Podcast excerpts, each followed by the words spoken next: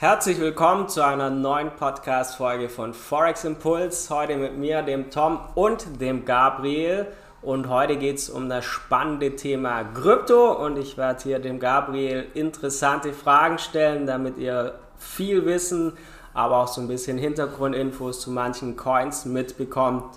Würde ich sagen, legen wir direkt los, oder Gabriel? Auf geht's, Tom. Okay, erste Frage. Bitcoin oder Ether? Bitcoin weil für mich Bitcoin einfach der Ursprung von Blockchain, der Ursprung von Kryptowährungen ist und nach wie vor darstellt und hinter Bitcoin auch keine wirkliche Personengruppe steht, die das nach wie vor lenkt, ähm, sondern das ganze System wirklich dezentral sein soll. Ether, Ethereum ist natürlich auch dezentral, aber nichtsdestotrotz haben wir da aktuelle Developer, die dahinter stehen, die gewisse News darüber rausbringen und den Markt auch dadurch gewissermaßen manipulieren. Was gut und schlecht sein kann, aber wenn ich mich entscheiden müsste, würde ich mich für Bitcoin entscheiden. Okay, denk, da bin ich ganz bei dir. Nächste Frage: Proof of Work oder Proof of Stake? Das ist eine Frage, die, ähm, ja, die spaltet die Kryptowelt brutal. Ähm, kann man ja auch ein bisschen wieder auf Bitcoin und Ether beziehen. Wenn ich jetzt ganz schnell Ja oder Nein sagen müsste, würde ich wahrscheinlich zu ersterem tendieren und Proof of Work nehmen. Ähm, nicht, weil ich denke, dass es die Zukunft ist, sondern weil ich denke, dass es für Bitcoin einfach die aktuelle Realität ist und Bitcoin ist die stärkste Kryptowährung und Proof of Work ist nicht umsonst so stark geworden. Und man sieht so ein bisschen bei Ether, Ethereum, die Blockchain, die hat sich ja vor einiger Zeit dazu entschieden zu wechseln. Das heißt, sie sind vom Konsensmechanismus Proof of Work auf den Konsensmechanismus Proof of Stake umgestiegen. Und das hat in vielerlei Krypto-Communities für ziemlich viel Aufruhr gesorgt. Ähm, hat sogar dafür gesorgt, dass, ähm, dass einige Leute sich von Ether getrennt haben. Ähm, es gibt auch eine neue Blockchain von Ether, die sich natürlich nach dem Fork abgespalten hat und die dann dafür ähm, ja, einfach geführt hat, dass Ethereum doch irgendwie ein bisschen ja, Probleme verursacht hat, die sie eigentlich nicht haben. Nichtsdestotrotz ist es für die Zukunft wahrscheinlich nicht schlecht, weil wir immer mehr dieses Thema Nachhaltigkeit, Umwelt haben und die Leute denken nun mal, zumindest der Großteil der institutionellen Anleger denkt, dass Bitcoin und Proof of Work ganz, ganz schlecht für die Umwelt sind. Wenn man das jetzt wieder in Relation setzt mit irgendwelchen anderen Geschichten wie im Bankensystem, ähm, Mastercard und Visa-Card-Transaktionen, die auch Geld kosten und Energie kosten, dann ist es wieder eigentlich relativ marginal der Anteil an Bitcoin, an diesem Stromverbrauch aber nichtsdestotrotz gucken viele Leute da drauf. Deswegen denke ich mir, dass Proof of Stake die Zukunft sein wird, aber Proof of Work wird zumindest für die nächsten 5 bis 15 bis 20 Jahre auf jeden Fall durch Bitcoin seine Berechtigkeit haben und Bitcoin wird mit 99%iger Wahrscheinlichkeit auch nicht davon abkommen, Proof of Work nutzen zu können und zu nutzen, auf jeden Fall langfristig. Ja, aber schwieriges Thema, da ist es sehr gespalten. Für alle Menschen, die mit dem Begriff vielleicht gar nichts anfangen können, kriegst du es in ein, zwei Sätze erklärt. mit dem Begriff ähm, Konsensmechanismus, Proof of Work, Proof genau, of Stake, genau. ja. Also im Endeffekt ist es ähm, relativ simpel, wenn man sich mal damit beschäftigt hat.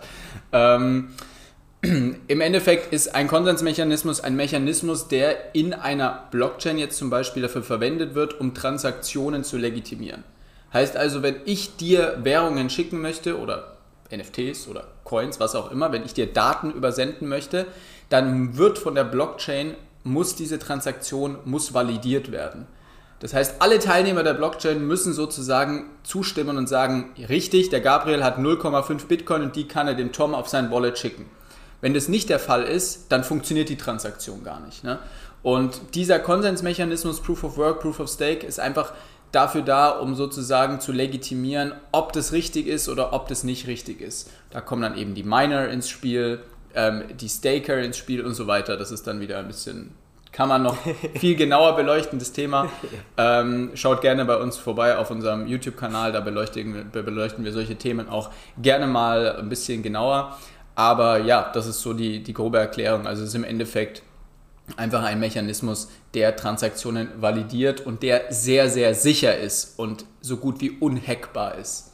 Außer die Blockchain hat eben eine Mehrheit und die Mehrheit der Blockchain entscheidet sich dazu, etwas zu verändern an der Blockchain, dann kann man sogar auch eben Veränderungen vornehmen, aber das ähm, passiert wirklich nicht oft. Ja. Ja, dann würde ich sagen, sehr gut erklärt. Aber ja. würde ich sagen, zur nächsten Frage. Besser ist es, weil in zwei, in zwei Sätzen kriegt man dieses, dieses Thema wirklich kaum erklärt. Das ist nicht so einfach. Schwierig. Ja. Aber ja, muss ein bisschen schmutzeln bei der Frage. Aber Dogecoin oder Shiba Inu? Dogecoin oder Shiba Inu? Ähm, ich sage Dogecoin ganz klar. Ähm, liegt vielleicht daran, vielleicht bin ich ein bisschen ähm, vormanipuliert, was das betrifft. Einfach weil ich mit Dogecoin schon einige gute Trades habe machen können nicht wegen irgendwelchen guten Analysen, sondern in dem Fall einfach nur wegen Glück, weil ich in Dogecoin drin war, ein bisschen Elon Musk verfolgt habe. Vielleicht das auch ein bisschen ein Thema, was dazu kommt für mich, wenn ich mich zwischen den zwei ähm, Meme-Coins, die sie ja dann doch sind, entscheiden muss. Elon Musk finde ich einfach ganz cool, ist ein cooler Typ, finde interessant, also ist eine schwierige Persönlichkeit natürlich, aber trotzdem für mich irgendwie eine Persönlichkeit, die so ein bisschen gegen das System arbeitet, aber trotzdem das System für sich nutzen möchte. Und das finde ich hochinteressant an Elon Musk. Und ähm, deswegen, der steht ja so eigentlich ganz gut hinter Dogecoin, beziehungsweise versucht sich da wahrscheinlich auch den einen oder anderen Dollar äh, rauszuziehen und macht sich wahrscheinlich auch einen kleinen Witz daraus. Das kann ich mir schon auch vorstellen. Aber ähm, ja, er ist ja so ein bisschen der ja, der Messias in dieser ganzen äh, Dogecoin-Geschichte. Und deswegen für mich, wenn ich mich entscheiden müsste, Dogecoin auf jeden Fall. Ja. Okay, wäre das geklärt. Genau. Äh, BSC oder Ethereum? Diese und noch einige andere Kryptofragen klären wir dann im zweiten Teil unserer Podcast-Folge von Tom und mir zum Thema Kryptowährungen. Die folgt dann am kommenden Montag, also genau in einer Woche. Seid also gespannt und freut euch auf noch einige weitere Kryptofragen. Wenn euch das Ganze hier gefallen hat, lasst uns gerne ein Like da, einen Kommentar, eine Sternebewertung, auch gerne einen Kommentar mit Ideen zu weiteren Folgen und über was wir gerne denn eurer Meinung nach sprechen sollten. Ich wünsche euch einen guten Start in die Woche für alle, die das am Montag direkt anhören und bis Donnerstag, da gibt es dann die nächste Folge und wie gesagt in einer Woche dann den zweiten Teil zu der heutigen Podcast-Folge. Bis bald.